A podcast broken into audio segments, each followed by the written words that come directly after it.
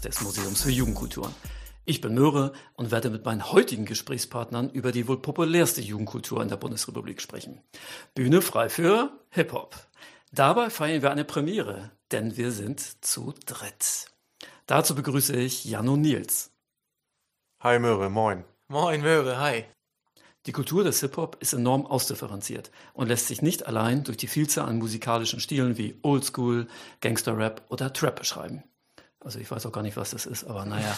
Vielmehr bieten Kleidung, Graffiti und Dancing reichhaltige Formen an identitätsstiftenden Ausdrucksweisen. Wir wollen in dieser Folge den Weg von Jan und Nils zu ihrer Band Anarchie 68 nachzeichnen und uns auf die Suche nach einem inhaltlichen Kern begeben, auf den sich alle Hip-Hoperinnen einigen können. Jan, Kannst du in einem Satz zusammenfassen, was für dich Hip-Hop ausmacht? Boah, das ist natürlich in einem Satz schwierig, aber ich versuch's mal.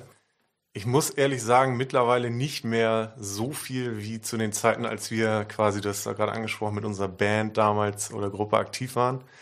Aber vielleicht äh, deswegen einmal, was hat es damals für mich bedeutet? Und damals muss ich sagen, war es für mich einfach eine Art und Weise, mich auszudrücken, vielleicht auch ein bisschen abzugrenzen von anderen, obwohl man, glaube ich, gar nicht so anders war, weil Hip-Hop schon in aller Munde war zu der Zeit.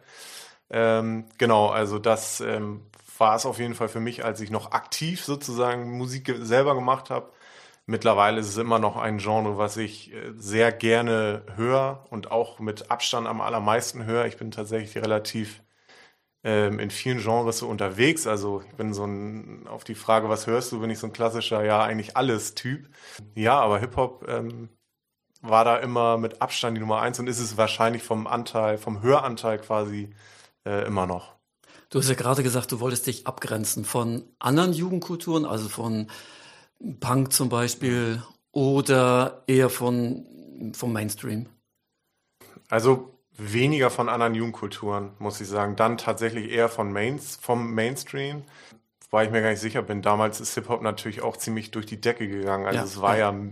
mehr Mainstream, ging ja äh, quasi nicht. Ja, ähm, wobei ich dann eher sagen würde, wie gesagt, tatsächlich ähm, äh, dann doch von diesem Mainstream, weil wir auch, oder kann nur für mich sprechen, auch viel, ja, wir haben immer gesagt, Underground-Rap ähm, gehört habe. Also auch von, von damals in, oder teilweise auch heute noch nicht so bekannten Künstlerinnen und Künstlern. Ähm, ja, und ich glaube, das war so für mich, man wollte schon ein bisschen ausdrücken, dass man damit anders ist. Und mhm. ähm, mhm.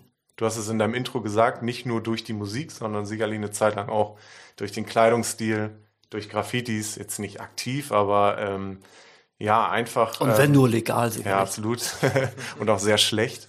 ähm, Nee, aber das, das war es tatsächlich. Also einfach sich von anderen, in Anführungszeichen, vielleicht um das ein bisschen greifbar zu machen. Äh, ich bin aufs Gymnasium gegangen nach der Grundschule, da waren schon die Unterschiede sehr extrem, äh, teilweise zwischen den Jugendlichen und man hat immer äh, doch recht stark gesehen und gemerkt, ja, hört sich doof an, aber wo man herkommt. Damit, okay, okay. damit will ich jetzt gar nicht sagen, dass ich irgendwie eine schlimme Kindheit oder Jugend hatte oder so, um Gottes Willen, aber ähm, ja, ich glaube, ich sag mal wir, weil Nils und ich sind Brüder, also von daher kann ich für ihn ein Stück weit mitsprechen, sind halt nicht irgendwie klassischerweise im Einfamilienhaus am Stadtrand aufgewachsen, sondern halt eher doch ein bisschen anders. Doppelhaushälfte. Ja, genau. nee, noch ein bisschen anders. Also äh, war finanziell auch nicht ganz so stark, wie gesagt, ohne dass jetzt irgendwie, ähm, will mich da gar nicht beschweren oder so, um Gottes Willen. Aber gerade so in der Schule, wenn ich mich da erinnere, ähm, hat man das doch an vielen Stellen deutlich gemerkt. Und da war das unter anderem, glaube ich, eine Form, also Hip-Hop in, in all seinen Zügen, ja, mit der man versucht hat, einfach zu zeigen, hey, ich bin anders als ihr. Vielleicht auch unbewusst, ja. Ja. Wie war das bei dir, Nils? Jan hat ja zwar gerade behauptet, er könne für dich mitsprechen, aber ich will es natürlich auch von dir hören. Naja, er ist mein großer Bruder, deswegen das behauptet er das ein oder andere Mal schon in den letzten 28 Jahren mittlerweile.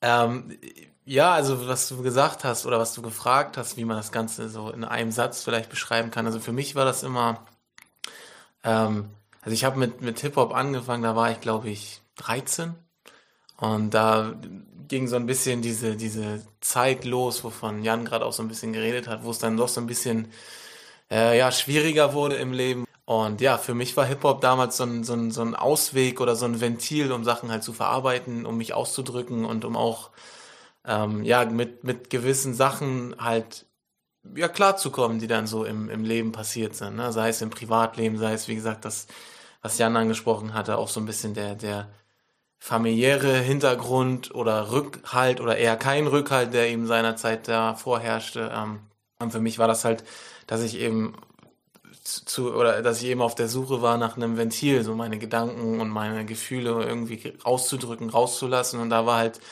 Hip-Hop eben ähm, sehr, sehr gut. Oder gerade auch, auch, auch Rap und auch eigene Musik zu machen, war eben sehr gut, weil du halt im Hip-Hop sehr viele, oder ich hatte halt das Gefühl, du kannst halt sehr, sehr viele verschiedene Gefühlszustände oder Sachen verarbeiten, weil du kannst äh, sehr, sehr aggressiv rappen, du kannst sehr, sehr, ja, direkte Sachen ansprechen. Du kannst aber auch genauso gut, ähm, was gerade gerade Jan zum Beispiel, auch mich eine Zeit lang ausgemacht hat, ist so dieser dieser deepe Rap, also tiefgründige Sachen, gar nicht das, was man so so in der, ich sag mal, ja in der Allgemeinheit vom Hip Hop kennt, ist ja heutzutage Gangster Rap. Also ich bin der coolste, ich habe die dickste Karre und die dicksten Eier. Äh, das ist aber eben nicht nur Rap, sondern es ist eben auch mal zu verarbeiten, ähm, tiefgründige Sachen, gesellschaftskritische Sachen und und und und sowas haben wir halt auch sehr, sehr viel gemacht. Ähm, klar, wir haben auch klassisch Battle Rap gemacht, wir haben auch klassisch Gangster Rap gemacht und auch wir hatten die dicksten Eier. Das gehört halt einfach dazu. Aber man hat eben auch, also ich auf jeden Fall habe eben darin einfach ein Ventil gefunden, ähm, mit diesem ganzen, äh, ja, Scheiß auf gut Deutsch gesagt, den man halt auch in der Jugend über sich langsam ergehen lassen muss. Ähm, einfach klarzukommen. Und, und das war für mich Hip-Hop eigentlich und Rap, ja. Wie seid ihr denn auf Hip-Hop aufmerksam geworden? War das jetzt die erste Jugendkultur, die euch begegnet ist und ihr habt gleich zugegriffen? Oder wie war das? Also, nee, bei mir tatsächlich gar nicht. Ich weiß, dass ähm, ja unser noch älterer Bruder, ähm, der ist zehn Jahre älter als ich, der damals auch immer mal wieder bei uns zu Hause dann eingekehrt ist, ganz stark ja so in die Rockrichtung Musik gemacht hat auch eine Zeit lang auch gehört ah, hat okay, okay. Ähm, und da war ich eigentlich immer sicherlich auch dem geschuldet dass halt der was der große Bruder macht dann auch schon ziemlich cool ist ähm, ganz ganz ähm, ja extrem am, am Rock hören und und so weiter Ach. und so fort ich kann das jetzt gar nicht mehr genau benennen ja, weil ja. sie auch auch im Detail jetzt nicht mehr welche Bands und so weiter aber deswegen nee es war nicht die erste äh, Jugendkultur aber ähm, ja irgendwie ist man dann doch da hängen geblieben. Und ich habe noch, weil du gefragt hast, wie seid ihr darauf gekommen? Ich habe noch einen Moment sozusagen, äh, den ich tatsächlich auch irgendwie nicht, nicht vergessen habe im Kopf. Da ähm, habe ich mir über Ebay von Sido, darf man das sagen, ja, von Sido, ja auch einen damals äh, schon sehr bekannten Rapper, eine CD bestellt oder gekauft, die glaube ich, damals schon auf dem Index war. Also ich weiß auch gar nicht, ich glaube, ich habe es einfach über, über Ebay ersteigert. Und die ist dann sozusagen halt per Post angekommen. Das war damals irgendwie noch so oder schon so faszinierend, dass das alles so funktioniert. Und, ähm, dass das mit der Post so funktioniert. Ja, nee, aber ja auch, aber dass man auch plötzlich irgendwie so diesen Zugang zu Musik dann hatte, ne? Ja, Weil ja, auch ja. wir sind noch nicht ganz so alt, irgendwie, das hört sich jetzt so an, soll's gar nicht. Ähm, aber so wie jetzt irgendwie per per Klick sich mal schnell die neuen Charts irgendwie äh, reinziehen, war halt nicht. Ja. Und ähm, ja, da, also so war richtig dieser Zugang dann, dann zu Hip-Hop irgendwie tatsächlich, als Hörer dann erstmal, ja. Der kleine Bruder? Ja, gute Frage. Ich weiß es tatsächlich gar nicht mehr. Also wann oder warum Hip-Hop? Ich weiß nur, dass halt, ich habe auch vieles durch, durch meine beiden großen Brüder mitbekommen und der ganz große Bruder, was Jan gerade beschrieben hat, das war tatsächlich nicht nur Rock, das war richtig Hardcore, also Hardcore-Rock, so, und es war zum Beispiel nie meine Welt. Ja der war dann auch so ein bisschen, also der ganz große Bruder war, wie gesagt, im Hardcore unterwegs, eine Zeit lang auch mal Techno hat er, glaube ich, gemacht. Ja, also so wirklich alles. Da hat man so, so wirklich die ersten Berührungspunkte gehabt zum eigenen Musikmachen, aber so die Musik war nie mein Ding. Also sei, sei es jetzt, also die Musikrichtung, Hardcore, Techno, das war alles Banane, sag ich mal. Und ich war früher tatsächlich ähm, so ein kleiner, kleiner Computer-Freak und mhm. habe dann immer so mit Computer Programm äh, rumgespielt. Und irgendwann hatte ich mal so ein, so ein, werde ich, werd ich nie vergessen, Magic's Music Maker, also so ein Beat, so ein ganz einfaches Programm, mit dem du Beats bauen kannst, ja, dann ja. In, in, die Flossen bekommen. Und dann habe ich angefangen, Beats zu bauen. Ich konnte nie Beats bauen. Also meine Beats haben sich immer grottig angehört. Aber so über diese Beats habe ich dann gedacht, ja, auf die Beats kann man ja rappen. Und dann habe ich mal gerappt und ich hab, bin da hängen geblieben, weil ich das Gefühl hatte, das war das Einzige und Erste, was ich wirklich konnte. Also wo ich dann auch mal Zuspruch bekomme und gesagt habe, wo die Leute gesagt haben, ey, das klingt gut und und und. Und deswegen ist man da halt irgendwie ja rein oder hat damit angefangen und also bei mir war das wie so ein wie so ein Sog, ne? Wenn du erstmal in diesem Strudel drinne warst, dann hast habe ich nächtelang über Texten und Beats gehangen und dann hat man sich mit Graffitis ähm, beschäftigt, sich Dokumentation und Filme reingezogen. Also ähm, und dann war man halt drinne und dann war es auch schon irgendwie zu spät. Also dann bist du nicht mehr rausgekommen. Dann hast du halt das komplette Ding einmal, einmal irgendwie mitgenommen, ja. Wie alt warst du da, als das so losging? Ja, also es muss, mit, als es da langsam losging, war es wahrscheinlich so 12, 13 und so die ersten Tracks, die ich wirklich selber aufgenommen habe, das war mit 13, ja. Also da ging es los so in der Zeit, ja. Und haben denn die anderen Menschen aus eurem Umfeld, in eurem Alter, haben die auch alle Hip-Hop gehört? Habt ihr irgendwo euch getroffen, zusammen gerappt oder gebettelt? Wie, wie war das so? Also gehört ähm, wahrscheinlich schon. Ich weiß ehrlich gesagt nicht mehr ganz genau. Aber wie gesagt, Hip-Hop wurde, zumindest so mein Gefühl, damals erst so richtig salonfähig. Ähm, daher haben es schon viele gehört. Ja, aber richtig getroffen, um Musik zu machen, kam dann halt eher später, dann im, im Jutes tatsächlich, wo wir uns dann ja auch ähm, Möhre irgendwann begegnet sind. Ähm, aber vorher tatsächlich gar nicht. Und ich würde sogar noch ähm, weitergehen. Das, was Nils gerade gesagt hat, wir waren 12, 13, 14-jährige Butchis. Und ähm, ich glaube, man wurde auch, weil wir kommen aus einer kleinen Stadt, wo jeder jeden kennt, ähm, auch an der einen oder anderen Stelle extrem dafür belächelt. So, ja, was machen die denn da jetzt? Ah, ne? okay, okay. Ähm, Also deswegen, Hip-Hop selber, glaube ich, wie gesagt, war total in aller Munde. Aber dass jetzt jemand aus der Parallelklasse als Beispiel jetzt anfängt und sagt, ich rappe jetzt, da wurden wir doch, glaube ich, schon sehr für belächelt. Ja. Aber, aber später auch gehypt. Also muss man, so ehrlich muss man auch sein. Also natürlich hast du angefangen und, und natürlich haben die Leute dich belächelt. Wir waren am Anfang wahrscheinlich auch einfach schlecht. Also ich meine, es ist da noch kein Meister vom Himmel gefallen, so, aber also ich kann mich dran erinnern, dass wir gerade nachher, als, als es richtig losging mit 14, 15, 16, auch richtig gehypt wurden. Und das hat man natürlich auch, also ich erinnere mich da heute noch gerne dran und habe es natürlich auch, auch gefeiert, ne, weil das dann irgendwo auch, ja, der, der, ja, du erntest halt die Lorbeeren für all das, was du dann gemacht hast, ne? Und war auch cool. Also, Ja. Ja. Wenn ich darf, noch eine Sache dazu äh, kann ich voll unterstreichen, was Nils sagt. Und es ist mittlerweile sogar so, dass unser Papa, der damals auch großer Fan von uns war, auch heute noch sagt, speziell über Nils, der auch wirklich talentiert war, muss man echt sagen, ähm, ja, hättest du damals nicht aufgehört. Also ich bin mir sicher, du wärst damit durch die Decke gegangen. Und ich glaube, wir waren, ähm, oder andersrum, andere haben es deutlich schlechter gemacht als wir, tatsächlich, ja. Ja, das sehe ich natürlich auch so. Und ich denke ja auch gerne an die Zeit zurück, weil das vielleicht auch meinen Zugang zu Hip-Hop ein bisschen verändert hat. Also das, was ihr am Anfang angesprochen habt. Ähm, ich möchte jetzt diese Worte nicht wiederholen, aber ich habe Hip-Hop auch immer als sehr protzig, konsumorientiert, sexistisch wahrgenommen. Ja, und dann saß ich ja eines Tages mit vier Kids im Keller des Jugendhauses Kaltenkirchen. Und dann haben wir ein Hip-Hop-Projekt gemacht. Ähm, ich weiß auch gar nicht mehr, wie ich dazu gekommen bin, aber ja, wie habt ihr diese Zeit in Erinnerung? ah, ich, also ich muss sagen, ich habe das als sehr, sehr intensive Zeit in, in Erinnerung. Also es war wirklich, es hat sich bei uns, oder wir waren ja äh, Jan und ich und noch äh, zwei andere Jungs seinerzeit, genau, genau. Ähm, wir waren also am Ende des Tages zu viert und haben dann uns als Anarchie 68 zusammengeschlossen.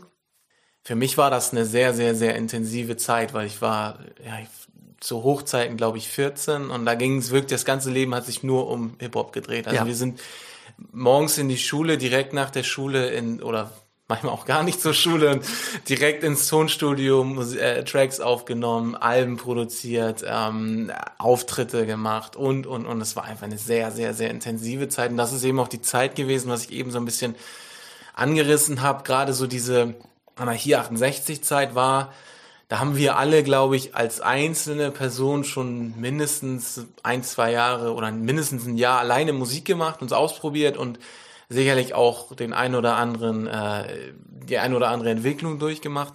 Und ich erinnere, so diese Anarchie 68 Zeit war wirklich die Zeit, in der wir echt gut waren. Also wo man auch wirklich, wo man unsere Definitiv. Musik auch, auch hören konnte. Na, es war ja vorher auch immer so eine Sache, ob man das hören möchte oder ob man das Musik nennen konnte, aber da ging es halt wirklich, dass man sagt, okay, man konnte es hören, es wurde gehört, wir haben CDs produziert, äh, pressen lassen, verkauft, Auftritte äh, gespielt oder, oder Konzerte gespielt. Ähm, ja, und wurden halt das erste Mal so richtig anerkannt für das, was wir gemacht haben. Und das war echt, also wie gesagt, 14 Jahre alt und äh, da ist es eine große Nummer, wenn du irgendwelche Auftritte äh, vor, wie, das ist, weiß ich nicht, drei, vier, 500 Leuten gewesen sein. Das ist eine große Nummer. Oder wenn die Leute, Leute dein Album kaufen. Ich glaube, wir haben es seinerzeit für fünf Euro oder so verkauft. Aber das ist so, so für dich verrückt, wenn du sagst, okay, auf einmal geben die Leute dir, und wenn es nur fünf Euro sind, für einen Sampler oder ein Album, was du halt, oder was wir als, als Gruppe damals produziert haben, was unsere Texte waren, was unsere Ideen waren, was wir gemeinsam mit dir halt abgemischt, in, ich sag mal, von, von der Idee in die Tat umgesetzt haben, das war schon, schon verrückt, wirklich. Es war eine sehr schöne Zeit, eine sehr, sehr schöne Zeit. Wart ihr schon vorher im Jugendhaus in Kaltenkirchen oder seid ihr erst durch das Projekt da reingekommen? Ich habe vorhin im Vorgespräch schon gesagt, ich bin echt schlecht so in Zahlen und, und Jahreszahlen und so, aber ich bin ziemlich sicher, dass wir schon vorher Mutes waren. Mhm. Ähm, da muss ich jetzt auch aufpassen, dass ich nicht ausschweife, wenn wir so über Mutes reden. Also das kann nur für mich sprechen, war der Anlaufpunkt einfach. Wie Nietzsche schon gesagt hat, das Tonstudio hat er gesagt. Also das war im Jugendhaus oder im Kaktus, damals Kaktus Jugendhaus in Kaki. Also wenn wir gekonnt hätten, dann hätten wir da wahrscheinlich auch geschlafen. Und, ja. und äh, es war wirklich der Anlaufpunkt. Und ich glaube, so kam es dann auch. Ähm, haben also eine Zeit lang sogar einen Schlüssel gehabt. Ja, also genau. Das, ja. Ähm, so kam es dann auch, jetzt gar nicht gezielt durch das Hip-Hop-Projekt, aber dass man einfach eh immer da war. Und es waren auch eigentlich so, wie ich mich erinnere, meist der, der Kreis, also die gleichen Leute da. Ja. Und dass sich das daraus dann irgendwann entwickelt hat. Ähm, ja, ich glaube, das war so der Schlüssel. Und man muss ja auch sagen, weiß nicht, will jetzt nicht vorgreifen, vielleicht kommt es noch, aber wir hätten ja auch selber gar nicht die Möglichkeit dazu gehabt. Also klar, wir haben auch zu Hause mal, ich erinnere mich an Nils Kinders, also oder Jugendzimmer dann, ähm, was wirklich, ähm, ja, wo man einfach irgendwie hart erspart, also hart gespart hat auf die, auf die Mics oder auf das Equipment halt und haben da dann mehr schlecht als recht von der Qualität her halt uns was zusammengeschustert und da muss, muss ich sagen, hat uns das Jutz natürlich ähm, auch plötzlich ganz andere Möglichkeiten äh, ja. gegeben. Das ja. muss man einfach sagen. Also technischer Natur und das war deswegen noch mehr Dreh- und Angelpunkt einfach. Ja, ich hatte da auch richtig Lust drauf damals, das ganze Material, die Plattenspieler, das Mischpult. Mhm. Das habe ich erstmal alles privat gekauft, weil äh, das Geld vom Jugendhaus gar nicht da war. Also ich habe das äh, nachher wiedergekriegt. Aber auch für mich, das war eine ganz aufregende Zeit. Guck mal, das wusste ich bis heute gar nicht. Ja, das wusste ja. ich gar nicht. Danke. ja, Nils hat ja schon äh, den Namen verkündet von eurer Band Anarchie 68. Wie seid ihr denn auf diesen, wie ich finde, ja sehr schönen Namen gekommen? Also ich fange vielleicht mal hinten an, weil wie wir auf das Anarchie gekommen sind, das weiß ich tatsächlich nicht mehr. Witzigerweise, weil ich schon damals vielleicht noch nicht sehr, aber grundsätzlich ein politisch denkender Mensch auch bin. Äh, deswegen finde ich nach wie vor, dass der Name noch besser passt. Aber ich weiß tatsächlich nicht mehr, wie wir auf das Anarchie gekommen sind. Aber die 6,8 oder die 68, das war damals so ein Ding, dass man die letzten beiden Ziffern der Postleitzahl des jeweiligen Wohnorts ja einfach als Kürzel genommen hat. Das war Thema bei uns einfach damals irgendwie, wo man dann herkam. Und so kam man auf jeden Fall auf die 68. Finde ich, vielleicht kann Nils was zur Anarchie sagen. Ja, ich, also ich wusste es tatsächlich auch nicht mehr. Ich habe tatsächlich aber jetzt vorhin, als ich mich so ein bisschen auf das Gespräch vorbereitet habe, äh, nochmal einfach Anarchie 68 gegoogelt und da findet man Ach. einen alten Artikel aus dem Hamburger Abendblatt. Was? Und da haben wir wohl, äh, 14 Jahre war ich da, glaube ich, und da habe ich im, im, im Abendblatt wohl gesagt, dass wir eben diesen, diesen Namen gewählt haben, weil wir eben äh, so ein bisschen ja, rebellieren wollten. Oder was heißt rebellieren? Also einfach ähm, ja gegen den Strom schwimmen wollten, auf gewisse gewisse Ungleichheiten oder Ungerechtigkeiten noch aufmerksam machen wollten. Und genau die 68 kam halt durch durch die, die Postleitzahl unseres Wohnorts damals ähm, ja und so kam das dann äh, zustande. Also und ja das war's dann. Dazu muss ich noch tatsächlich einmal ergänzen, jetzt wo Nietzsche sagt, Stichwort Hamburger Abendblatt. Uncooler rückblickend ging's auch nicht. Ich erinnere mich, das Bild war, glaube ich, auf einem Spielplatz von uns Vieren geschossen. Und ich glaube, der Titel war Die vier Kids aus dem Kaktus. Also wenn ich jetzt heute so drüber nachdenke, wir wollten ja, Nils hat zwar gesagt, die coolsten und härtesten Rapper sein und die vier Kids aus dem Kaktus ist halt auch echt rückblickend so semi-gut. Aber das war unser erster Zeitungsartikel. den muss ich auf jeden Fall suchen. Also den, den, den, den brauchen den, wir. Den gibt's tatsächlich noch im Archiv da irgendwo. Ja, cool, sehr schön. Also meine nächste Frage, die habt ihr schon teilweise beantwortet.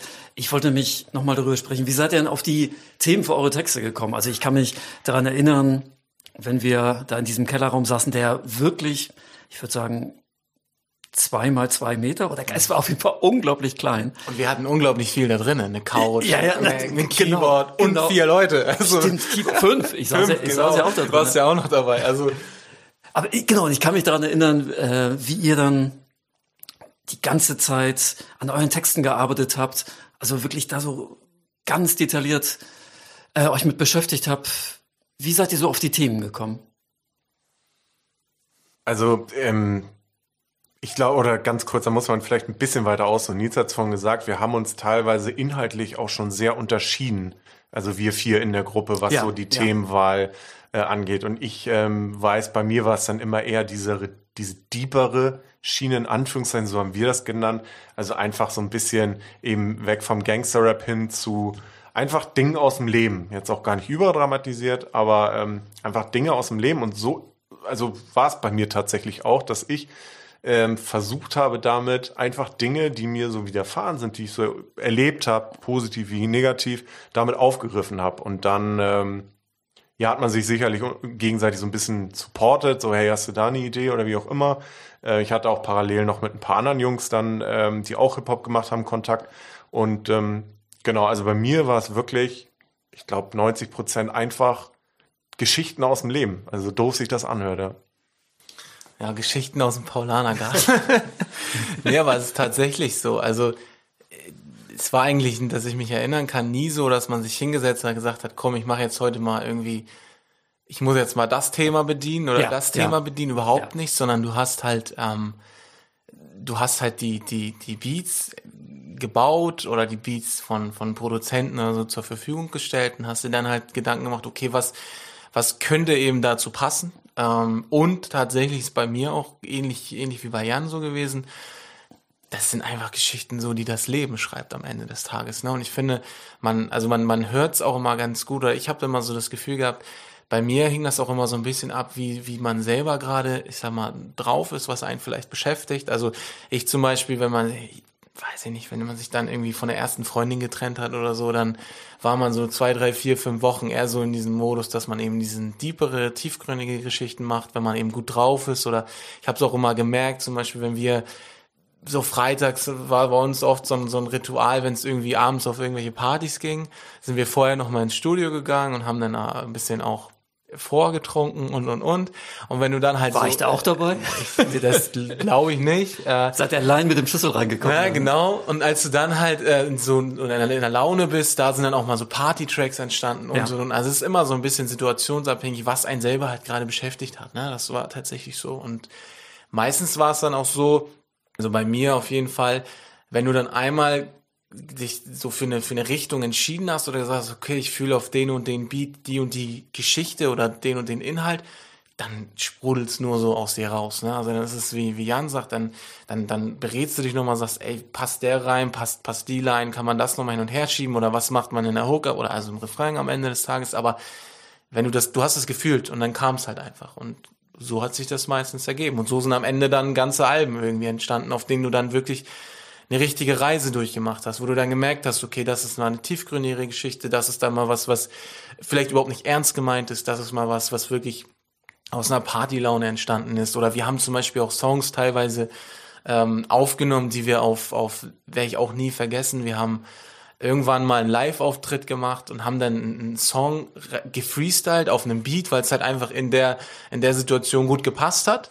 Den haben wir dann eine Woche später eben aufgenommen, weil es sich so gut angehört hat live, dass wir gesagt haben, okay, das Ding müssen wir machen. Und so hat sich das halt dann alles immer irgendwie ergeben, ja. Hat denn jeder aus der Band Texte geschrieben? Ja, auf jeden Fall, auf jeden Fall. Und ähm, ich muss sagen, das ist, finde ich, auch nach wie vor extrem wichtig. Also ich kann mir zum Beispiel gar nicht vorstellen, oder andersrum, Nils hat es gesagt, weil wir waren bei uns auch so viel Gefühle tatsächlich dabei, dass ähm, für mich das alternativlos war, dass ich meinen Text selber schreiben muss. Und ich glaube, Ja. so, so ging es, glaube ich, den anderen auch. Ähm, Finde ich witzig, weil ähm, jetzt äh, auch fernab vom, vom Hip-Hop liest und hört man ja dann auch immer von, von Ghostwritern und, und der hat einen Song für den geschrieben und ich könnte es, glaube ich, nicht so rüberbringen. Du fühlst das halt. Ja, genau, wenn es äh, eine zweite Person geschrieben hätte. Nochmal, man hat sich un unterstützt, äh, weil wir auch einfach tagtäglich zusammen äh, gekluckt haben, aber jeder hat definitiv seine Texte selber verfasst, ja. Und Nils hat das eben schon angesprochen mit den, mit den Beats, dass ihr die teilweise selbst gebaut habt, aber ihr habt auch andere Beats genutzt, kann ich mich dran erinnern, ne? Wo, wo kamen die Ja, her? also so, sowohl als auch. Ne? Es gab, gab Beats, die wir selber gebaut haben ähm, es, oder auch bauen haben lassen von befreundeten Produzenten. Das gab es eben auch. Ähm, es gab relativ viele Freebeats sozusagen, also sogenannte Freebeats, die du halt in, im Netz frei zur Verfügung gestellt bekommst, was dann halt von diversen äh, Produzenten deutschlandweit eben zur Verfügung gestellt wird, die du dann halt nicht kommerziell nutzen darfst. Ähm, und wie gesagt, wir haben auch Leute gehabt, so im, im Freundeskreis oder im Bekanntenkreis in anderen Crews, die halt Beats gebaut haben, mit denen man sich dann so ein bisschen abgestimmt hat, gesagt hat, okay, das passt so, das passt so. Ähm, ja, so war das halt eigentlich. Ne? aber euer Fokus lag mehr auf dem Rappen, nicht auf dem Beatsbau. Ja, ja, ja. Also ich glaube, du auch, ich, ich kann keine Beats bauen. Also ich habe auch witzigerweise dieses, dieses, ähm, also ich habe, ja doch, ich habe ich hab ein Taktgefühl, weil ich kann flowen und so weiter, aber ich habe, ich, ich würde mich nicht als musikalisch bezeichnen, witzigerweise, Ja, obwohl ja, ich Musik ja, gemacht habe. Aber ich habe dieses Gefühl für einen Beat zum Beispiel nie gehabt. Also ich habe damals, wir haben einen Kollegen gehabt, der hat den Beats gebaut. Der, der hat, wenn er hat angefangen hat, Beats zu bauen, hast du gedacht, das, das wird im Leben nichts. So und er hat auch dann verschiedene Instrumente miteinander kombiniert, wo du sagst, aber wie klingt das? Und am Ende wurde es halt das ganze Puzzle irgendwie zusammengefügt. Das habe ich nie gehabt, so dieses Gefühl. Also ich kann, ich glaube, ich kann rappen, aber mehr auch nicht. Also Ja, kann ich genauso bestätigen. Also ähm, was teilweise auch eine Herausforderung war, weil wenn man dann irgendwie diesen Text oder dieses Thema im Kopf hatte, war man so heiß und dann war kein passender Beat irgendwie Ja. zur Stelle so Ja, und man wusste, ja. okay, meine Fähigkeiten sind auch stark eingeschränkt. Ähm, nee, deswegen voller Fokus auch auf das ähm, Rappen an sich, ja, definitiv. Wart ihr in der Band künstlerisch gleichberechtigt oder hatte da einer von euch Vieren das Sagen? Also offiziell nicht. Nee, Genau. Nee. Also ich, nicht, dass ich mich erinnern könnte. Also wir waren voll gleichberechtigt und es war auch einfach wichtig. Deswegen dadurch, dass auch jeder irgendwie seine Texte für sich geschrieben hat, zwar klar sind wir als Gruppe aufgetreten, aber hat man sich auch nicht irg irgendwie in irgendwelche Abhängigkeiten begeben. Und deswegen kann ich mich jetzt nicht erinnern, dass, dass einer jetzt mehr zu sagen hatte oder der andere weniger. Nee, wir haben es auch, auch immer so gemacht, dass wir zum Beispiel, wenn wir irgendwie einen Sampler aufgenommen haben oder so, dass jeder auch mal einen Solo-Track hatte, dass jeder auch, oder dass es auch zum Beispiel mal Tracks gab, nur von Jan und mir oder mit einem von den anderen Jungs oder, oder, oder. Es war nie so, dass man gesagt hat, man tritt als, als Band in dem Sinne auf, so, dass, dass immer alle vier auf einem Track sein müssen, sondern man war eher so ein, ja, weiß ich nicht, Kollektiv vielleicht. Also wir haben das Ding gemeinsam hochgezogen, Ja, ähm, ja. waren aber eben auch davor, danach, dabei immer irgendwo auch solo unterwegs, ne? Oder halt in anderen Zweier-, Dreier-Konstellationen, wie auch immer. Oder wie Jan aussagte. Jan war auch eine Zeit, oder ich glaube eigentlich die ganze Zeit parallel noch in einer anderen Crew, ähm, die ganz andere Musik dann wieder gemacht hat, die eben sehr, sehr, sehr fokussiert auf diesen extrem deepen und tiefgründigen Rap war, ähm, den wir zum Beispiel bei Anarchie 68 nie so richtig gemacht haben. Wir haben alle so ein bisschen, also wir sind auch mal deeper gegangen, aber so dieses richtig deeper mit zum Beispiel immer eigentlich ich, genauso wie Jan, immer außerhalb von Anarchie 68 gemacht. Also äh, irgendwie in anderen Crews, sag ich mal, oder auch solo. Also da waren wir immer, ja, eigentlich alle gleichberechtigt, würde ich sagen, ja. Warum habt ihr das eher in anderen Crews ausgedrückt? Hat das nicht zum Konzept von Anarchie 68 gepasst oder was war der Grund? Ja, wahrscheinlich ist das so, dass es nicht so ganz gepasst hat. Also bei mir war es so ein bisschen Freundeskreis getrieben auch. Ich Ja. habe da eben einfach auch, auch andere Kontakte gehabt, nach Ulzburg irgendwie damals und ähm, auch zwei Jungs, also zwei, mit denen ich da intensiveren Kontakt habe, die ich für gnadenlos talentiert gehalten habe und auch gleichzeitig super sympathisch. Und leider hat uns drei eine Zeit lang auch ähm, was anderes bewegt. Ich bin da mal so ein bisschen ähm, so in die Drogenrichtung halt abgetaucht, was eigentlich so bei uns nie Thema war. Also ich sage einfach mal, wir haben ordentlich gefeiert und auch ordentlich gezecht alle, wie wir da waren. Und das war tatsächlich zum Glück eine kurze Zeit nur, aber es hat mich tatsächlich dann auch so ein bisschen dahin, ja getrieben will ich nicht sagen, aber so mit wurde der Kontakt einfach noch enger. Und ähm, ja, das war einfach, wie Nils gesagt hat, eine andere Stilrichtung, will ich es mal nennen. Auch Hip-Hop pur, auch die beiden Jungs, absolut. Ähm, aber halt anders. Und das, glaube ich, tatsächlich hätte nicht in unser Konzept, wahrscheinlich hatten wir keins, aber hätte da nicht reingepasst. Ja, ja.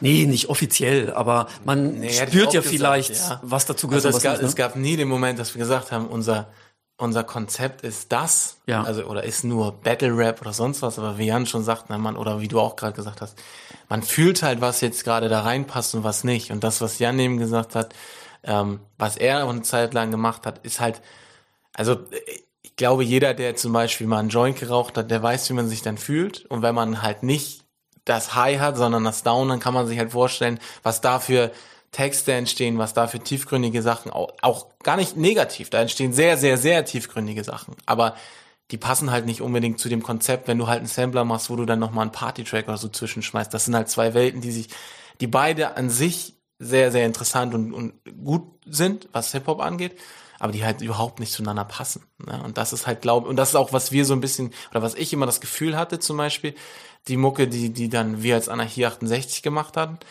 die hat nicht so die Leute gecatcht oder die hat andere Leute gecatcht, als jetzt zum Beispiel die Musik, die Jan mit den anderen Jungs gemacht hat. Eben dieses sehr, sehr tiefgründige. Auch da gab es eine sehr, sehr, sehr große äh, Anhängerschaft, Hörerschaft, wie auch immer. Aber die haben halt andere Mucke gehört, als die, die wir dann bei Anarchie 68 gemacht haben. Und nichtsdestotrotz ist es halt beides irgendwie Hip-Hop gewesen und in beiden Stilrichtungen hat man sich halt irgendwie zu Hause gefühlt. Ne? Und das ist halt das, was ich vorhin auch schon mal sagte das war auch so ein bisschen immer abhängig von einem selber, wie man gerade drauf ist, was man selber zu verarbeiten hat, welche Art der Musik dann da eben auch gerade passt. Und das war so der Grund, glaube ich. Wie habt ihr denn damals auf euch aufmerksam gemacht? Wie habt ihr eure Musik verbreitet? Also, ähm, boah, gute Frage. Ich weiß auf jeden Fall, oder liege ich da falsch? Korrigiere mich nicht jetzt, aber wir haben für unsere ersten Auftritte sind wir mit wahrscheinlich mit Diermöhre und mit Hütte auch, weiß ich nicht mehr genau, schöne Grüße an der Stelle, durch Kaki und Umgebung gefahren und wir haben ganz klassisch Plakate ja. aufgehangen. Ja, natürlich, ja, klar. Ähm, ja, also das war, das war ein Thema. Instagram und Co. gab es halt noch nee. nicht. Ähm, so aber, alt seid ihr dann doch schon, äh, ne? Tatsächlich. Das, also, also MySpace war ein großes Thema. Ja, das, das wusste ich noch, da ging es gerade mit MySpace los. Jeder brauchte eine eigene MySpace-Seite. Die haben wir auch immer schön gepflegt, neue Mucke und und und. Genau was Jan sagte, erinnere ich mich auch noch dran. Äh, mit, mit Hütte und Möhre zusammen in Hüttes alten Golf 3 Kombi, diese weißen Möhre, die schon mehr rostfarben als weiß war, durch Kaltenkirchen und dann immer bei strömenden Regen Kofferraum auf und Plakat aufgehängt, das werde werd ich nie vergessen. Ähm, und ich glaube auch viel bei uns ist damals tatsächlich durch Mundpropaganda passiert, weil mhm. wir in so einer Zeit ähm, irgendwie groß geworden sind, was ich heute gar nicht mehr sehe. Also ich, ich werde es nie vergessen, zum Beispiel auf unseren, wenn wir damals Geburtstage gefeiert haben, das, da waren 100, 150 Leute, wo wir gesagt haben, das sind unsere Freunde. Also ja. heute habe ich zwei Freunde oder so, glaube ich. Das kann ich mir gar nicht mehr vorstellen, dass ich 150 ja, ja, Leute einlade. Ja, ja. Oder man hat sich einfach am Wochenende getroffen mit, ich glaube, in irgendwelchen Parks mit 200 Leuten aus verschiedenen Städten, hat dann gesagt, ey, guck mal hier, ich habe einen neuen Track gemacht, willst du mal reinhören? Hat man andere Crews, dann hat man ähm, auch jedes Mal, wenn man am Wochenende unterwegs war, eigentlich nach dem vierten, fünften, sechsten Bier, ähm, haben wir dann auch so so richtige Freestyle-Sessions Sessions eingelegt, mit den anderen Crews getroffen, zusammen Musik gemacht. Das haben dann wieder die anderen Leute, mit denen wir einfach nur so unterwegs waren, gehört. Und so ging's eigentlich. Also es war wirklich noch, wie Jan schon sagt, ne, also man mag das kaum glauben. Wir sind beide noch nicht mal 30, also gar nicht so alt, aber es ja. war eine, eine komplett andere Zeit. Das ist mit heute gar nicht mehr zu vergleichen. Es ist, wir hatten keinen Instagram. Ich glaube, nee, wir haben am Anfang noch nicht mal auf YouTube oder so. Wir haben keine Musikvideos gemacht, kein gar nichts. Das ging nachher los, als wir ein bisschen älter waren. Ich glaube, da gab es Anarchie 68 schon gar nicht mehr, dass wir mit 16, 17 die ersten Musikvideos gemacht haben, die wir dann über YouTube promoted haben. Und dann ging es mit Facebook los. Aber anfangs war es wirklich klassisch. Mundpropaganda und Plakate kleben. Also so war es, ja, tatsächlich. Wir haben euer erstes Album auf einem Konzert im Jugendhaus vorgestellt. Könnt ihr euch noch so an eure Stimmung damals erinnern? Also ich weiß auf jeden Fall, für mich war das ein Riesending und ich habe ja auch viele andere Konzerte in meinem, in meinem Leben gemacht, aber das war für mich schon was Besonderes. Also da kann ich mich echt noch gut dran erinnern an die ähm, Auftritte im Youths. Ähm, ich war jedes Mal so nervös. Also tatsächlich, das war Nervosität, mehr ging nicht. Wahrscheinlich irgendwie, weil sich dann, ich sage wahrscheinlich Freitagabend und dann hat sich am Freitag in der Schule schon rumgesprochen, so der kommt, der kommt und die kommt vielleicht auch, ne, der auf die man so ein Auge hatte. Also, also ich war, ich war auf jeden Fall super, super nervös, aber auch gleichzeitig, soweit ich mich zumindest erinnere, auch mega diszipliniert. Also, wir gerade schon gesagt, Feiern, Alkohol etc. war echt ein Thema so zu der Zeit. Aber nicht auf Konzerten. Und da ja. gar nicht. Also, wie gesagt, soweit ich mich erinnere, ne, man, man hat das schon echt ernst genommen. Also, das war jetzt nicht, ja, der besoffene Jan geht jetzt mal auf die Bühne und lallt hier ein bisschen rum, sondern wir haben das schon echt ernst genommen und wollten denjenigen, die denn da ja wahrscheinlich auch zwei Euro Eintritt gezahlt haben, nehme ich an, so um die Unkosten auch des Hauses dann zu decken, ähm, denen auch echt was bieten. Also Nervosität, Fokus und auch echt Disziplin, ja, tatsächlich. Ja, das ist, also muss ich auch sagen, das ist äh, mit einer so oder mit einer der intensivsten Erinnerungen, die ich daran habe, sind halt wirklich diese Auftritte, weil du halt da ähm, ja, du hast immer das direkte und ehrliche Feedback der Leute halt bekommen. Also wenn du oben auf der Bühne standst, habe ich es halt immer gehabt. Ich habe echt so einen richtigen Tunnelblick bekommen und habe aber auch die Leute auch unten fixiert und du hast halt eins zu eins gesehen, kommen die Tracks und gerade als wie, weil du von der von der Albumvorstellung, also von der Release Party sprichst, von dem ersten Sampler, da ja, da, da zeigt sich dann halt auch, hat die ganze Arbeit sich gelohnt. Ja. Also funktioniert ja. das, was wir uns da vorgestellt haben? Kommt das an? Und und und. Und ich werde diese Release-Party, glaube ich, nie wieder vergessen. Ja, weil wie gesagt, die, die, diese, diese Nervosität, diese Aufregung, aber irgendwo auch dieses, das ist pur Adrenalin, wenn du halt die Leute siehst, wenn du auf die Bühne gehst und wenn, wenn die Leute halt deine, deine Tracks feiern du siehst, also ich krieg Gänsehaut, wenn ich das gerade erzähle. Du siehst im Hintergrund, wie, wie, wie die Leute halt, glaub, das war Hütte oder sonst wer, am Tresen bei Hütte die CDs kaufen und und und. Und ich werde zum Beispiel nie vergessen, seinerzeit war das so, dass natürlich auch andere Leute, größere, ältere Leute als wir auch Hip-Hop gemacht haben und damit relativ groß waren in Kaltenkirchen.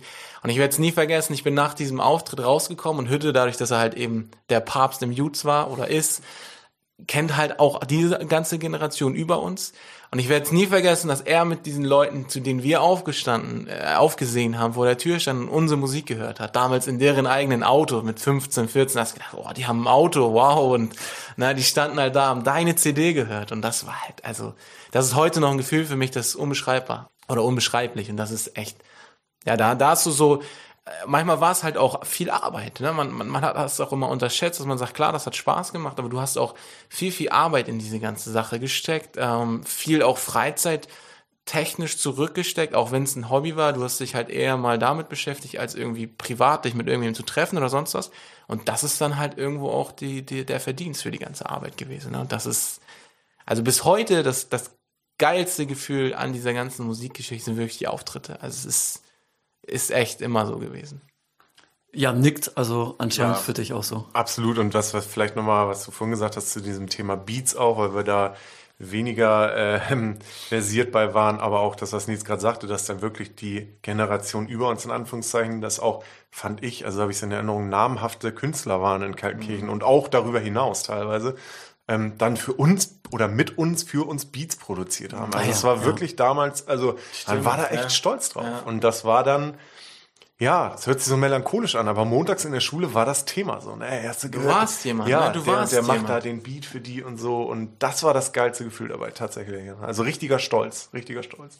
Und du musst halt auch, also für mich musst du halt auch sagen, jetzt wo wir drüber sprechen, was Jan halt sagte oder auch schon am Anfang sagte, wir haben halt alle nicht damals, also du, du warst ja in der, in der Schule, was, wenn du geile Klamotten hattest, wenn du, wenn du irgendwelche außergewöhnlichen Schuhe hattest oder sonst was und das kostet halt Kohle und die hatten wir halt damals nicht. Aber dadurch konnten wir halt auffallen und dadurch waren wir wirklich was und, und die Leute haben dann angefangen zu uns aufzusehen und das war halt ein Gefühl, was du dir eigentlich nicht das kannst du gar nicht beschreiben. Und das war wirklich, ja, du, du warst jemand und die Leute kannten dich und die Leute haben dich gefeiert und gesagt, ey, wie Jan schon sagt, geil, was war das für ein Auftritt am Wochenende oder später dann auch, was habt ihr da für Lieder rausgehauen, was ist das für ein geiles Video und, und, und, und, und. Also es ist halt, ja, du bist, du bist jemand und du, die, die Leute kennen dich und das ist, das ist einzigartig, wirklich. Also es ist ja auch viel nachhaltiger, etwas selber zu machen und dafür Anerkennung zu bekommen, als wenn du dir Schuhe kaufst. Also. Ja, aber das ist ja die Gesellschaft, in der wir leben. Klar. Also du, du, oder auch damals schon lebten. Du, du kannst dir, na, nicht Ruhm, aber du kannst dir Anerkennung kaufen. Ja. Das natürlich. ist so. Aber du kannst sie auch eben erarbeiten. Und das haben wir da gemerkt. Das war viel mehr wert als alles, was du dir kaufen konntest. Dass die Leute halt zu dir aufgesehen haben, gesagt haben, Respekt, was sie da macht. Und auch, was Jan anfangs sagte, als wir damit angefangen haben, die Leute haben gelacht, wirklich. Und das, jeder hat gesagt, das wird nicht, das wird nie was. Und äh, ja, klar, Hip-Hop wird langsam was, aber warum solltet ihr rappen können? Warum? Warum nicht? Und das ist halt das. Und das haben wir denen halt da gezeigt. Und das war halt echt Hammer, wirklich. Ja, ich kann das auch nur, nur so unterstreichen. Und ähm, du hast eben gesagt, das ist viel nachhaltiger, genau, also hundertprozentig. Ähm, nur erzähl das halt einem 14, 15, 16-Jährigen, ne? Also klar, klar. der dann eben nicht das Logo auf der Jeans hat und dann bist du halt uncool. Also das war halt so, ne? Irgendwie waren, glaube ich, nie diese Opfer oder so, um Gottes Willen. Aber ähm, dass das so über diesen Weg zu schaffen, das ähm, ja, mal rückwirkend betrachtet natürlich tausendmal cooler. Ja, und für mich, ich habe das ja nochmal aus einer anderen Perspektive beobachtet, zwar als Teil des Ganzen, aber er hat trotzdem nochmal so ein Stück weit von draußen drauf geguckt. Ich kann mich auch erinnern, nachdem wir das Album rausgebracht haben, das erste Album, bin ich äh, mit einem Freund zusammen auf ein Konzert von Turbostadt gefahren nach Husum und habe auch die ganze Zeit auf der Fahrt ähm, das Album gehört und fand das auch, wie gesagt, so cool, was ihr gemacht habt. Ähm, das hat mich so, das hat mich so berührt. Also Wahnsinn. Also ähnliche Empfindungen wie ihr, nochmal aus einer anderen mhm. Perspektive. Aber gerade, da haben wir jetzt ja auch schon viel drüber gesprochen, die Qualität der Texte, äh, die ihr hattet, mit welcher Leidenschaft ihr es gelebt hat, habt, das hat mich so beeindruckt und äh, ja, einfach ein ganz, ganz äh, tolles Gefühl. Und man muss ja auch sagen, daraus ist dann ja auch eine Freundschaft entstanden, wir kennen uns ja jetzt auch schon ein paar Jahre und das hat ja auch seinen Grund, weswegen wir so den Kontakt gehalten haben. Ne? Also eine ganz, ganz bewegende Zeit.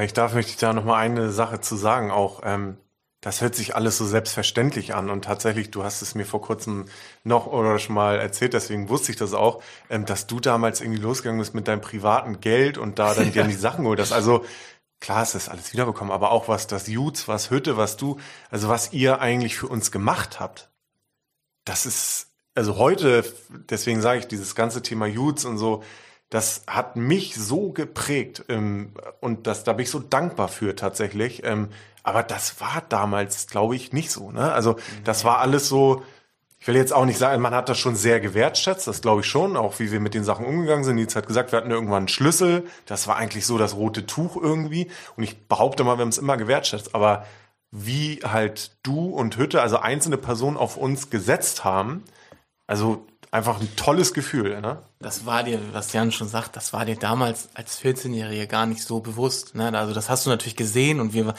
haben auch gemerkt, ähm, allein schon das, das technische Equipment, das Verständnis zum Beispiel, technische Verständnis von deiner Seite und so, das hat uns natürlich in, in, in Sphären irgendwo katapultiert, extrem. Also ohne das wäre das alles gar nicht möglich gewesen. Nur, wie Jan schon sagt, ne, das war halt damals auch für uns auch was Neues, dass ihr oder dass jemand an uns geglaubt hat. Ne? Und das ist ja auch immer dieses, dieses Ding. Also du sagst die ganze Zeit zum Beispiel, du warst berührt oder, oder gerührt von, von diesen tiefgründigen Texten, von der Qualität der Texte und, und, und. Aber man muss ja auch mal so ehrlich sein, ohne deine Unterstützung, ohne eure Unterstützung wäre das ja auch nie möglich gewesen. Dann wäre vielleicht die Qualität der Texte wahrscheinlich auch nie so geworden, weil man dann irgendwann nicht drangeblieben wäre oder, oder, oder. Aber es ist ja immer ein, ein, ein Geben und Nehmen. Und du kannst der beste, der beste äh, Texteschreiber oder Rapper sein, wenn du ein beschissenes Equipment hast oder schlecht abmischst, dann klingt's nicht so. Und das ist das, was Jan wirklich sagt, was stimmt, ähm, was dir damals gar nicht so bewusst war. Also da warst du, wie, also wirklich,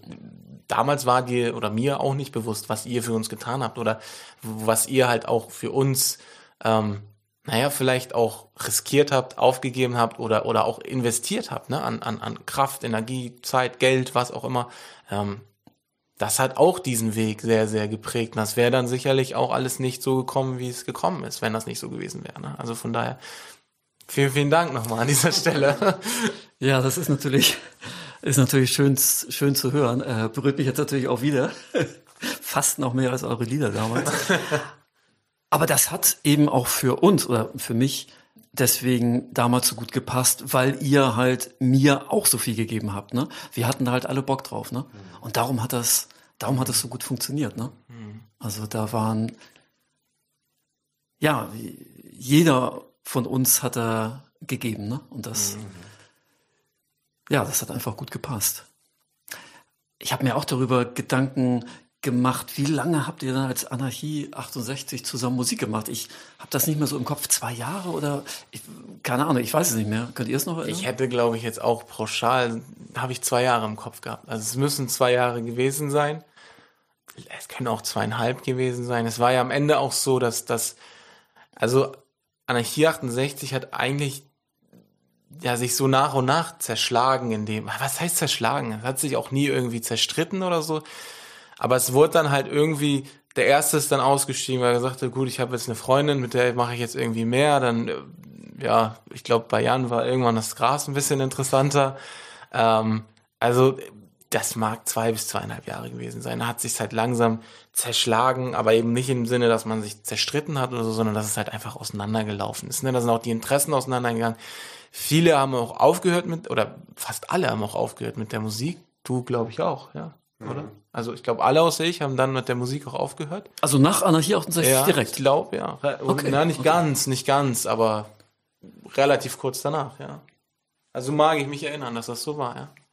Ja, war bei mir auf jeden Fall so. Also ich habe dann schon noch ein bisschen Musik gemacht, aber das ähm, greift das auf oder spiegelt das für mich nochmal wieder, weil dieser Anker, sage ich jetzt mal, oder dieser Grund, warum man das gemacht hat mit dieser Band zusammen, mit den Jungs zusammen, da war dann eben nicht mehr da, wie Nietz sagt, null im Bösen, auch heute nicht, ähm, überhaupt nicht. Aber ähm, ja, plötzlich irgendwie war dann, ja, warum soll ich das jetzt noch machen? War der Antrieb so weg und dann habe ich tatsächlich relativ zügig auch einfach aufgehört. Ja.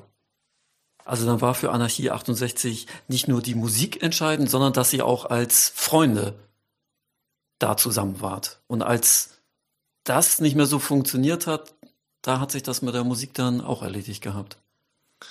Naja, ja, weil Anarchie 68 war halt für mich nie nur Musik, sondern es war halt ein, ein Lebensgefühl, ein Lebensinhalt. Ne? Ja, es war halt ja. wirklich, wirklich, was, was ich beschrieben habe, das war halt wirklich, du bist morgens in die Schule gegangen, du bist direkt nach der Schule, ohne nach Hause zu gehen, ins Studio gegangen und das war auch so, es musste sich da nicht irgendwie verabredet werden oder so, sondern es war klar, jeder, der ja, Zeit hat, kommt ja. sofort ins Studio. Und ja, dann ist halt einer ins Studio gegangen, Stunde später kam der nächste und, und, und als das irgendwann nicht mehr gegeben war, verständlicherweise ja auch, ne? Man kann es auch verstehen, wenn du dann irgendwann so deine, deine erste große Liebe hast oder so, dass die dann nicht sagt, ja, du hängst da jeden Tag acht Stunden im Studio rum, das finde ich voll toll. Das ist auch klar, ne?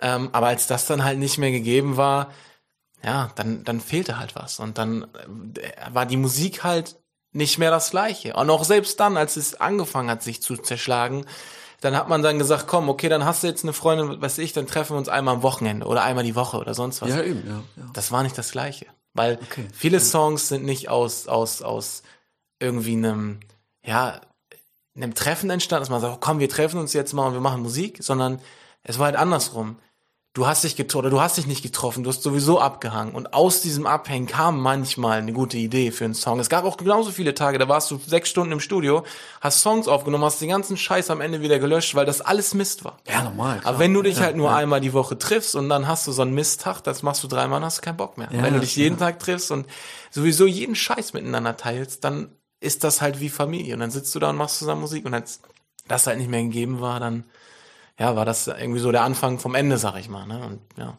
leider. Aber ist vielleicht auch normal. Es ist vielleicht auch der Lauf der Dinge. Ne? Wer weiß, vielleicht, ich habe auch schon oft drüber nachgedacht, wer weiß, wenn wir das Ganze zwei, drei, vier, fünf Jahre später gemacht hätten, vielleicht wäre es anders ausgegangen, weil man vielleicht ein bisschen reifer gewesen wäre, dass man gesagt hätte, komm, ich greife da doch noch mal an oder oder oder, weil ich glaube schon, dass da wirklich Potenzial war, aber weiß man nicht. Ja, ich kann das auch wieder mal nur bestätigen. Nee, also es ist ganz entscheidend, finde ich, was Nils gesagt hat. Das war halt für uns nicht irgendwas. Ne? Also es war schon echt ähm, eigentlich der, der Mittelpunkt und das hat, es war auch mehr als ein Hobby einfach. Und ähm, als sich dann die ersten Interessen einfach immer mehr verschoben haben, dann ähm, so nach dem Motto ganz oder gar nicht. Und da muss ich aber, oder möchte ich aber auch nochmal sagen, Nils hat dann, glaube ich, ja, hast du eben auch schon gesagt, tatsächlich als einziger auch länger noch Musik gemacht. Und dieses Niveau auch da, und dann kam ja, wir haben es vorhin gesagt, irgendwann kamen dann die ersten Musikvideos dazu. Es ging so in Richtung Battle Rap, es gab da so ein Online-Turnier und so, wo ich mich erinnere, wo du da mitgemacht hast. Ähm, auf einem mega, mega Niveau. Ne? Also das ähm, auf jeden Fall war da oder ist da echt viel Potenzial. Ja, aber irgendwann hat sich dann halt so ergeben, wie es sich ergeben hat, quasi. Ihr beschreibt das jetzt ja so ein bisschen als so ein Lebensabschnitt, eine gewisse Phase wo Hip-Hop für euch eine große Bedeutung hatte. Jetzt so ein bisschen in der Rückschau, wie hat Hip-Hop euer Leben geprägt? Ich versuche das nochmal so, oder eingangs auch, was, was du gefragt hattest, was, was Hip-Hop für einen bedeutet, glaube ich, war die Frage so ähnlich. Ähm, das war einfach, es war alles. Also das war ähm, das einzige Hobby, was aber auch jede freie Sekunde eingenommen hat, egal am Wochenende, es war immer präsent. Auch Nils hat's gesagt, ähm, wir waren viel auf irgendwelchen Partys und man hat sich dann in, in den Parks und so getroffen und das war immer Thema. Ja, und geprägt hat's mich, glaube ich, dahingehend, dass ich immer noch aus einer Laune heraus auch mal auch mal, wenn man, wenn es mal nicht so gut läuft oder so, immer noch vieles versuche, durch Musik oder, oder mit Musik zu verarbeiten. Jetzt zwar nicht mehr, indem ich es aktiv selber mache, also die Musik sozusagen erstelle, sondern einfach ähm, mich dann in, also oder nach Texten suche, wo ich mich wiederfinde, quasi. Ja, das mal so, wie es mich gibt. Also ich kann das gar nicht richtig in Worte fassen, muss ich, muss ich ehrlich sagen. Also ich, ich sag's mal, wahrscheinlich ein bisschen dramatischer als es ist, aber ich habe immer so ein bisschen das Gefühl, dass Hip-Hop oder auch generell diese Zeit damals wirklich zumindest unser, mein Leben gerettet hat im Sinne von, man ist irgendwo auf den richtigen Dampfer gekommen, also auf den richtigen Pfad gekommen, weil wir waren schon, gerade Jan und ich haben Zeiten irgendwie auch durchgemacht, die nicht ganz so leicht waren und waren teilweise auch echt kurz davor, in nicht so schöne Bahnen abzudriften, ähm, vielleicht nicht ganz so legale Sachen zu machen und und und. Ähm, und da hat das wirklich geholfen. Also da hat sowohl die Zeit ähm, im Hip-Hop als auch generell, ähm, was dadurch halt einfach kam, die Zeit im Youths, uns echt den Arsch gerettet, auf gut Deutsch gesagt. Ne? Weil man wusste einfach, man hat, ähm, man hat äh, zum einen, das, was mir sehr viel geholfen hat, was ich schon am Anfang sagte, ist eben dieses, dieses Ventil. Ich hatte einen Weg und eine Art, die ganze Scheiße, die wirkt, die passiert ist und die jetzt rückblickend gesehen, glaube ich, auch wirklich Scheiße war, zu verarbeiten ja. und eben nicht äh, irgendwie zu verarbeiten, sei es in, in, in Gewalt, Drogen, Alkohol oder was auch immer, sondern eben so rauszulassen. Und ich habe also im, im, im Hip-Hop, in, in Anarchie und auch im Youth zum Beispiel immer so ein bisschen die Familie gesehen, die uns da seinerzeit, muss man einfach sagen, gefehlt hat. Ne? So und dieser Rückhalten, diese Rückendeckung und das hat uns schon den Arsch gerettet. Also wirklich. Und das ist auch bis heute, ähm, gut, ich habe jetzt auch noch ein bisschen länger äh, Musik gemacht. Bis heute sage ich noch, dass mich diese Zeit geprägt hat. Ne? Also ich, ich, ich merke das heute noch im, in jeder Lebenslage. Also im, sei es im Privaten, sei es im Job und und und. Ich habe durch diese Zeiten so viel gelernt. Ähm, das hat mich geprägt. Und ja, deswegen, das ist eine Zeit, auf die man sehr, sehr gerne zurückblickt, auf jeden Fall. Würdet ihr euch heute immer noch als Teil dieser Jugendkultur bezeichnen? Also ähm, ja, tatsächlich schon. Also würde ich schon machen, weil ähm, ja, ich finde nur, weil das jetzt, sag ich mal, natürlich wird man älter und Dinge ändern sich und so, aber ich finde, oder ich habe da immer noch einen gewissen Anker drin und ich finde mich in vielen Dingen da auch immer noch wieder. Ähm, in mindestens genauso vielen Dingen auch nicht. Also ich finde, Hip-Hop hat ah, sich okay. auch ganz krass verändert. Ähm, Darf ich da gleich ansetzen? Wo findest du dich nicht drin wieder? Das finde ich jetzt ja spannend. Ähm, ich finde mich, ja, also das, ah, da muss man ein bisschen aufpassen, dass es nicht ausufert. Ich finde, klar, jetzt ist äh, Hip-Hop sehr pauschal, aber auf die Musik bezogen und auch die äh, populäre Hip-Hop-Musik, die so in den letzten Jahren irgendwie ähm, so da ist, da sehe ich mich halt überhaupt nicht wieder. Also ich finde dieses, finde der kommerzielle Hip-Hop in den letzten Jahren hat sich einfach in eine Richtung gewandelt, wo es aus meiner Sicht, will da niemand zu nahe treten, nur noch darum geht, was lässt sich am besten verkaufen, Ja. was ist der größte und aktuellste Trend ähm, und hat an ganz vielen Stellen überhaupt nichts mehr mit Gefühl zu tun. Und das war immer so meine Interpretation von Hip-Hop. Also einfach das widerspiegeln, was ich fühle, für was ich stehe vielleicht auch.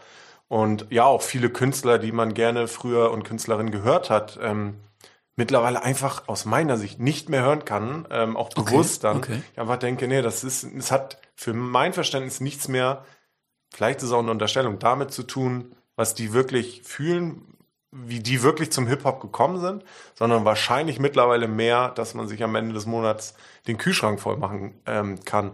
Und deswegen, ich finde diese Kultur, da werde ich mich, glaube ich, immer drin wiedersehen. Ähm, das auf jeden Fall. Aber ich finde die Entwicklung, ja, teilweise, also es ist überhaupt nicht meins. Jetzt erschreckend wäre auch zu weit, aber da sehe ich mich halt nicht drin wieder tatsächlich. Also ich sehe mich auch immer noch als, als Teil der ganzen äh, Geschichte, sag ich mal. Ähm, ich habe ja dann auch doch noch ein ganzes Stück länger Musik gemacht. Also ich sag mal, bis vor ja, fünf Jahren, glaube ich, kann man sagen, dass ich echt aktiv noch Musik gemacht habe. Ähm, und ich glaube, ich würde auch heute noch Musik machen, wenn ich so ein bisschen mehr, ja, was heißt die Zeit hätte, aber ähm, wenn ich mir die Zeit nehmen würde, ne? Und das ist, ist glaube ich, nach wie vor so. Aber ähnlich das, das, was Jan auch sagt, also es gibt mittlerweile auch genauso viele Sachen, ähm, die sich in meinen Augen auch Hip-Hop schimpfen, die aber nichts mit Hip-Hop zu tun haben. Also es ist sehr, sehr, sehr Mainstream geworden. Also Könnt ihr Beispiele nennen? Also nicht um Naja, jemanden zu dissen jetzt, sondern Also ich, ich naja, es ist, ich, ich sag mal so, es geht gar nicht um die Musik an sich. Also die, die Musik, die man heute als, als, als Hip-Hop äh, bezeichnet, ist, ist cool, kann man hören, keine Frage. Also die höre ich auch. Mein Problem ist halt, wenn du, wenn du zum Beispiel, äh, ich sag mal, klick dich mal am Freitag äh, durch eine Spotify-Liste, Deutschrap brandneu oder was weiß ich. Das klingt alles gleich. Also der, der, das ist, ja. es ist eigentlich egal, welcher Künstler dahinter steht. Du kennst den Künstler gar nicht mehr, weil die Tracks alle gleich klingen. Und das ist halt das, was Jan sagte. Die, die, die Tracks klingen nicht schlecht, in meinen Augen, also man kann es hören. Aber die haben halt null Emotion, null Gefühl, null Individualität oder irgendwas dahinter. Sondern das Einzige, was halt dahinter steht, ist eben der Geldgedanke. Dass du halt damit möglichst viel Kohle machen kannst. Was ja auch ehrlicherweise durch Spotify und und und heute relativ einfach ist, damit Geld zu machen. Aber dadurch klingt der ganze äh, Kram halt gleich. Und es ist halt wirklich das, was Jan auch sagte, was ich so erschreckend finde. Ähm, also du hast Künstler, für mich zum Beispiel, nehmen wir als Beispiel ein Sido. Sido ist so einer der ersten, der wirklich Rap Salon, nicht salonfähig gemacht hat mit den Texten, aber ist der erste, der wirklich. Im Gegenteil. Äh, nee, nee, aber der erste, der, der, der Rap in der großen Masse bekannt gemacht Ja, hat, der ja. Rap in Deutschland bekannt gemacht hat. Und wenn du dir heute mal Lieder von Sido anhörst, das hat nichts mehr mit Rap zu tun. Das ist, das klingt immer noch gut, aber das sind Lieder, die feiern dann meine Eltern und so. Also, weil äh, damit verdienst du halt Kohle. Das ist so. Und das kann ich ein Stück weit auch verstehen, aber das ist nicht, das ist nicht Hip-Hop. Also es gibt heutzutage immer noch sehr, sehr, sehr geilen neuen deutschen Rap. Aber das sind halt dann die Tracks, die eben nicht so bekannt sind, die nicht so gehypt werden. Aber das ist halt das, was immer noch nach wie vor diese Kultur ist. Nur ist es halt ein großer Teil der Kultur mittlerweile auch Mainstream, mittlerweile auch sehr viel ja, Geldmacherei in der ganzen Geschichte. Ne? Und so dieses, dieses, ähm, wie früher eigentlich so diesen, diesen klassischen äh, Battle Rap, diesen, also diesen Battle Rap gibt es eigentlich nicht mehr. Du hast, du hast noch diesen Gangster Rap, ja, wo jeder halt äh, auf die Kacke haut und den dicksten, äh, den Larry markiert oder oder oder, aber du hast ähm, ein, ein, ein Battle Rap, also ich, ich, wenn man jetzt in der Szene drin ist, sag mal, damals ein, ein Beef zum Beispiel zwischen Cool Savage und Echo Fresh, legendär. Auch, auch Savage zum Beispiel, der einfach auch technisch zum Beispiel die Leute, Leute zerlegt hat mit Reimketten und und und, das gibt es heute nicht mehr. Also es, das, es gibt auch diese, diese, ähm, diese Kultur, diese Technik nicht mehr, dieses, ähm, es gibt zum Beispiel kein Double-Time-Rap mehr, also doppelt so schnell wie der Takt-Rappen, wo zum Beispiel ein Cool Savage der König drinne war. Es gibt, ähm, wie gesagt, wenig von diesen, von diesen äh, Punchlines, also Vergleiche, die, die gezogen werden, sondern es geht nur noch darum, Haus, Maus, Baum, Lauch, Auto, was auch immer Reime, die einfach nur den Text vollbringen. Es zum Beispiel zeigt sich in, in meinen Augen auch, finde heute mal ein Hip-Hop-Lied, was länger als zwei Minuten gibt. Das gibt's nicht. Und wenn man halt ja. an damals zum Beispiel denkt, Cool Savage, das Urteil, legendäre Echo Fresh, das ich glaube, das Lied ging acht Minuten. Und der hat halt acht Minuten lang zerlegt. Und das hast du halt heute nicht mehr. Und das, das ist das, was fehlt. Aber damit hast du halt früher wahrscheinlich auch nicht so viel Kohle verdient. Also, das ist die, die Entwicklung eigentlich. Das Geld ist die Entwicklung. Aber das würde ja bedeuten, dass du mit emotionalen Texten kein Geld verdienen kannst, ne? Oder, oder wie soll ich das verstehen? Ich glaube, also ich glaube, damit kannst du auch Geld verdienen, aber ich glaube, damit erreichst du einfach nicht die große Masse. Weil wer hört denn heutzutage äh, Hip-Hop? Heutzutage hören Kids, die 11, 12, 13, 14, 15 sind Hip-Hop. Die sind doch die, die kaufen dann, äh, weiß ich nicht, Eistee von Capital Bra oder irgendwelche Merch, Merchandise-Kram völlig überteuert. Das sind doch die, die das kaufen. Und die catchst du aber nicht mit, mit Songs, die irgendwie tiefgründig sind. Ja, über, ja. Ne, weil äh, das ist halt leider so. Und ich glaube damit, also die, diese Musik gibt es immer noch. Aber das sind dann halt, was, was Jan sagte, eben die besagten Untergrundkünstler, die, die du halt immer noch hast, die aber damit sicherlich nicht ihren Lebensunterhalt bestreiten. Das ist, glaube ich, einfach die Entwicklung. Ich wollte mich in dieser Folge mit euch ja auch auf die Suche nach den Kernelementen des Hip-Hop begeben. Und ihr habt ja viel schon genannt und ihr habt ja immer wieder so dieses Gemeinschaftsgefühl in Vordergrund gestellt. Wobei ich Hip-Hop immer eigentlich eher mit so Konkurrenzkampf, dem Battlen und so verbinde. Und ihr habt jetzt diese andere Seite so ähm, in den Vordergrund gestellt. Das finde ich gerade ja sehr interessant für mich. Sorry. Aber auch ähm, auch dieses auch dieses dieser Battle Rap oder äh, da gibt's ja auch Veranstaltungen, Turniere und so weiter. Wenn man sich das mal wirklich bewusst anschaut, natürlich ähm, die Texte, ähm, die man sich da gegenseitig an den Kopf schmeißt, sind teilweise stark unter der, unter der Gürtellinie. Aber am Ende des Tages, ähm, in, aller Regel nimmt man sich in den Arm und, und trinkt ein Bier. Also man sieht es sportlich, so doof sich das anhört. Natürlich ist es ein Konkurrenzkampf. Jeder will, glaube ich, der Beste sein.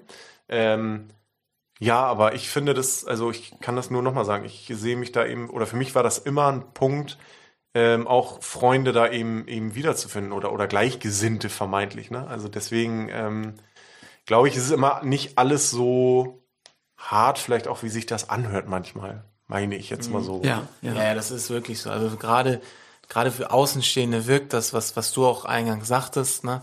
Ähm, es ist ein Protzen, ein Prollen, ein Ich bin der Geilste und will die anderen irgendwie, sag ich mal, möglichst fertig machen.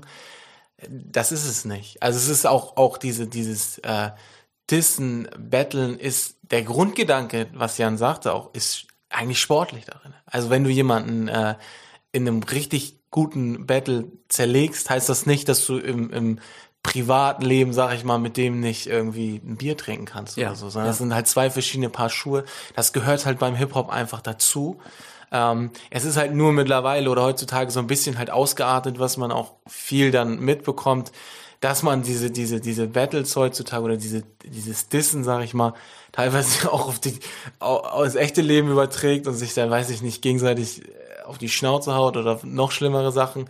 Sowas gab's halt früher nicht. Ne? Und früher ging es halt, wie gesagt, auch eher darum, jemanden halt technisch äh, zu zerlegen mit Vergleichen, die einzigartig sind, mit, mit Reimen, die halt cool sind. Gerade Freestyle zum Beispiel. Freestyle ist ja die Königsdisziplin. Also wenn du Freestyle wirklich auch noch auf das eingehst, was dein Gegenüber dir eine Sekunde vorher gegen den Kopf geschmissen hat, dann bist du halt der Gott im Rap. Aber das ist halt was, was Jan auch sagte, das ist halt Competition, das ist Wettbewerb, das hat ja nichts mit, mit, mit dem echten Leben zu tun. Und deswegen, nur weil jemand im, im Battle sagt, irgendwie, ich habe die geilste Karre oder ich habe mit deiner Mama sonst was gemacht, heißt das ja nicht, dass er das wirklich so meint, sondern das ja, ist halt ja. Competition, das ist Wettbewerb und das ist halt, das ist halt die Sprache im Hip-Hop, die ist halt nun mal derbe.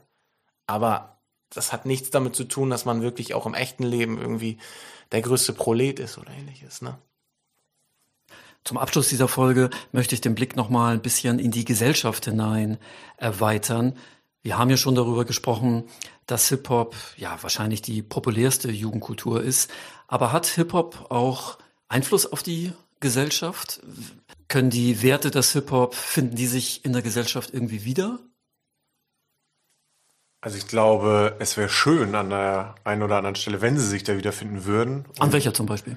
Naja, das, was wir jetzt schon ähm, einfach auch die ganze Zeit besprochen haben, dieses Gemeinschaftsgefühl, Ja, ja. Ähm, das, das ja, vermisse ich total in unserer Gesellschaft.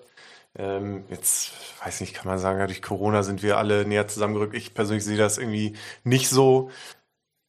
Ja, aber ich finde, Hip-Hop hat ähm, voll eine gesellschaftliche Relevanz. Ähm, alleine wegen diesem riesen Hörerspektrum, wenn man Hip-Hop jetzt einfach auf die Musik auch beschränkt, ähm, das, das Hören und, und Sehen, visuell auch durch die Videos und so weiter, so viele Menschen ähm, in ja auch einer Zielgruppe, die tendenziell eher jünger sind. Ja. Ähm, deswegen glaube ich, ist die, ist die Relevanz extrem groß. Und wenn ich auch, da passt vielleicht nicht so ganz auf die Frage, aber auch zum Abschluss nochmal auf unsere oder auf meine eigene Geschichte mit Hip-Hop blicke sozusagen, ähm, ist, wie Nils es vorhin gesagt hat, also Hip-Hop hat uns sicherlich an der einen oder anderen Stelle den Hintern gerettet. Ähm, einfach im Sinne von den richtigen Weg aufgezeigt. Und deswegen, ähm, ja, würde ich mir an vielen Stellen wünschen, dass diese Werte, hast du ja gesagt, nochmal aus dem Hip-Hop ankommen in der Gesellschaft und auch mehr gelebt werden. Ähm, ja, und wie gesagt, alleine der großen Hörerschaft wegen ähm, sehe ich das voll. Ja, absolut. Ich sehe das tatsächlich äh, ganz anders als Jan. Also ich finde, dass, dass das, was im, im Hip-Hop, also oder zumindest im Mainstream-Hip-Hop im Moment präsentiert wird und rübergebracht wird, mehr denn je in der Gesellschaft ankommt. Und das ist eigentlich in meinen Augen ein sehr, sehr großes Problem. Ähm, weil du halt, du hast diverse, diverse, oder das heißt diverse Rapper, du hast aber Rapper, die mittlerweile ähm, zugeben, Teledin-abhängig zu sein zum Beispiel, das in ihren Texten aber verherrlichen. Daraufhin hast du dann auch äh, Ja, ja. kleine Kids, die eben sich, ich weiß nicht, irgendwie Tille reinhauen, weil sie halt das cool finden. Oder sie sagen, so, mein Idol pfeift sich das jetzt auch rein oder, oder, oder. Ähm, also die nehmen das schon an. Ja, das Problem ist halt, dass, dass du halt, ähm, ja, dass du halt, du hast eine sehr junge Hörerschaft. Und ich glaube, die können einfach noch nicht unterscheiden, dass man eben im Hip-Hop vielleicht auch vermeintlich mal Dinge sagt, zum Beispiel, ja, es ist, keine Ahnung, das ist cool, äh, Koks oder Heroin oder Teledin oder sonst was zu ballern, ähm, das aber gar nicht so mein. Ja. Und wenn aber ein 14-, 15-Jährige ähm, das dann mitkriegt und sagt, so, ich mach das jetzt mal, weil das cool ist und man ja ehrlicherweise mittlerweile auch so leicht an all diese ganzen Geschichten kommt, ähm, dann würde ich schon sagen, diese Werte werden vermittelt und übertragen in die Gesellschaft mehr denn je, aber eben in einer ganz falschen Richtung. Und ähm, das ist, glaube ich, ein sehr, sehr, sehr großes Problem mittlerweile, dass einfach da falsche Werte vorgelebt werden oder vielleicht gewisse Sachen auch einfach falsch verstanden werden und ähm, dadurch halt auch einfach viele solche Geschichten passieren, glaube ich.